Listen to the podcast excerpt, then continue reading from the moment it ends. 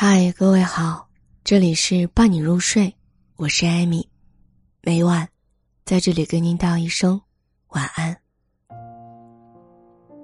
人到中年，想法很多，无奈更多。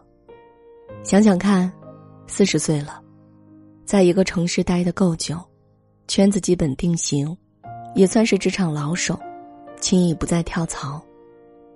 更大的房子、更好的车，绝不会停留在设想阶段，而是在一步步推进。问题是，四十岁了，上有老下有小，一般情况下是两个孩子的爸爸或妈妈，四个老人的儿子或女儿。这种家庭构成，看起来既完整又稳固，实际上危机四伏。你有没有想过？十岁上下的孩子嗷嗷待哺，六七十岁的老人摇摇欲坠，一个都不能倒下。这不光是钱的事儿，关键是谁来照顾服侍啊？公司雷打不动的例会，你去晚一次情有可原；如果每天都有特殊情况，就算老板通情达理，也好意思吗？毕竟，自己尚且栖身在别人屋檐下。你家茅屋为求风所迫，总不能让别人跨峡去受礼吧？还有，四十岁了，生理上的巅峰期已过，职场上一眼就能望到头。年轻时候不爽还可以吼两嗓子，现在中期还有那么壮吗？年轻时候可以到烧烤摊上放纵，如今就算是老婆法外开恩，你就不怕血压计爆表吗？中年，是一个容易让人绝望的阶段。很多貌似合理的想法都被一茬一茬的冷水洗淡了颜色。多年前，我曾在新疆某地混迹数月。喜欢对面巷子里的馕，一是确实好吃，酥，奶香味浓，余味无穷；二是不容易买，去早了没开门，去晚了卖完了。老板每天只卖一袋面。赚的钱恰好够一家人一天的生活，第二天的开销，第二天再赚。我们都笑这家人不思进取，坐吃山空。多年以后忽然醒悟，中年不就是这种状态吗？当我们翻过了青春之巅，开始走下坡路的时候，谁不想墨守成规？谁意外节外生枝呢？法龙在圣经的故事中写道。人们常常会问：住在贫民窟的人为什么不离开惨淡的家园，迁徙大西部的开阔之地？在那里，每个人都是自己的主人，自己的孩子也有机会可以成长为健康强壮的人。答案非常简单：这些可怜的人已经习惯于比较舒适的城市生活，以至于他们不敢去一片未知的土地。我们大多数人。在一座城市出生、长大、结婚、生子，慢慢老去，或许一辈子都无法邂逅一次暴富的机遇。但只要你不是太懒，总会想到办法，总能生活下去。向现代化看齐的新型城市，最大的特点就是给置身其中的每一个人都留足了选择的余地。不同的街区，甚至是同一条街道。从东头走到西头，一根黄瓜的价格就像海边涌动的潮水，涨幅不定。你有钱，市场就会匹配等值的奢侈品，不致辱没你的财富。你是穷光蛋，社会也会衍生相应的套路，让顽强的生命在变质的菜叶里生根发芽。作家连岳说：“人都有惰性。”依恋熟知的环境，相当简陋的物质及知识供给都能让人忍耐下去。与现实安稳相比，改变会让我们丧失安全感。我们更愿意静静的徜徉在生命的河床上，从早躺到晚，从蹒跚学步步入耄耋之年。但遗憾的是，有些改变，不管你情愿不情愿，都不得不执行。这个时候怎么办？说实话，办法不多。纠结踌躇之后，也许还是华山一条路，硬着头皮上。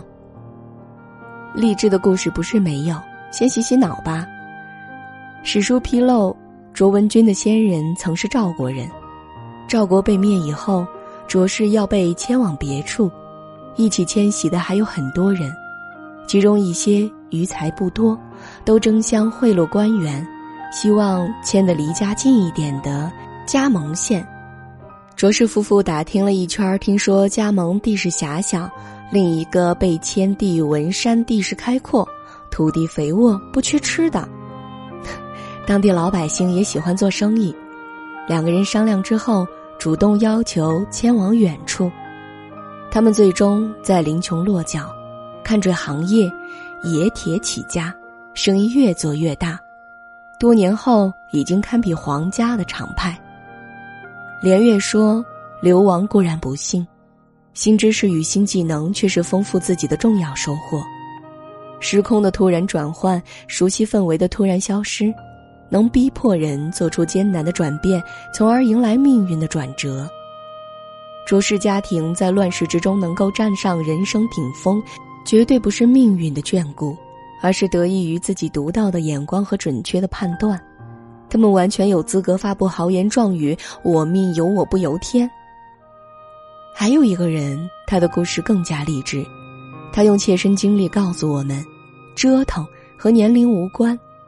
他出身于书香门第，父亲是高考状元。按理说，如果他坐享其成，衣食必然是无忧的，混个一官半职也绝非奢望。他非要凭借着自己的努力，活出个人样来。前两次参加全国联考，不幸名落孙山。王冕三在《知行合一王阳明》一书中写道：“与杨明一起参加考试的人都以落地为耻，杨明完全不以为意。”他说：“这应试落地算的怎么一回事儿呢？驻军还以此为耻呢，我却是以不得地而动心，方才为耻呢。”二十五岁的王阳明说这一番话的时候，他大概不会想到，在他的后半生，命运同他开了一个玩笑，都比这次落地来的更过分，让他更加难以应付。但从另一个角度来看，他生活一帆风顺的时候，学问上的困扰却多，而学问上的高光时刻，恰恰都在人生的低谷期。进入中年，人生的大起大落似乎成了家常便饭。明武宗继位，王阳明为南京的官员代签上书，被朝廷杖责四十，投入大狱，后又贬谪贵州修文龙场。这一年，他三十五岁。两年后赴龙场，这个地方自然条件恶劣，内地来的人十有八九都染上了张疫而死，不死也要脱层皮。王阳明也是九死一生，但就是在这里，他学问精进，不悟圣人之道，史称龙场悟道。接下来官运亨通，四十八年平叛宁王之乱。立下不世之功，五十岁平定思田之乱。王阳明一介书生，文治武功均成就不凡。放眼中国历史，能做到这一点的恐怕没有几个人。王阳明的人生中年以后攀上了另外一座巅峰，但有一点，你可能想不通：王阳明的升官史也是一部辞官史。四十三岁升南京鸿胪寺卿。上书清规，不允；四十七岁上书辞官，不批。同年升任督察院右副都御史，又辞官，还是不批。五十岁升南京兵部尚书，同年特进光禄大夫柱国，兼两京兵部尚书。五十一岁又辞官，不批。五十七岁平思田之乱后又辞官。辞职报告中途被拦截，王明阳索性不干了，封金挂印而去，病逝于返乡途中。王明阳一生似乎是一个无限循环的公式，折腾，被折腾，折腾，生命不息，折腾不止。连月说过，一个人有无自觉，有无勇气走出自己的舒适区域。在危机与挑战中，保持警觉与学习的能力，是愚智分界线。王阳明不断的走出舒适区，又义无反顾的跳出舒适区。走向挑战区，在他的人生不断的被改变，又在不得已改变的情况下不断实现自我蜕变。他凭借着惊人的毅力和不屈的努力，既赢在起跑线上，又赢在起点。他把人生的优势从一开始保持到最后，终于迈进了圣贤的所列。所遗憾者，如是太虚在《王阳明论》中所说：“若使阳明能如王安石、张居正得君当国一二十年，则尹一、周公之盛不难重建名迹。而国运亦为之一变，又使阴阳能有孔子之寿数，则必能裁其门第之狂捐者。”训至中行，则立言亦可上及孔子。而对我们这些普罗大众来说，混吃等死可能就是最理想的人生状态。可是，有多少人能得到这种机会呢？人生仿佛是个怪圈儿，你有能力和精力可以折腾的时候，境遇不允许你折腾；你老了，折腾不动了。现实却逼着你折腾。我们能选择的路不多，换一个角度想，被折腾也未必是坏事儿。我们不是害怕改变吗？可多年因循守旧的结果，就像堆积到中年的脂肪，有时候连我们自己也感到厌倦。而日积月累的舒适，最终留给我们的，却是各种不适。我们好像是在享受舒适，实际却是在忍耐不适。这时候，走到户外，换个活法，说不定还更健康、更舒适呢。这里是伴你入睡，我是艾米，每晚在这里给您道一声晚安。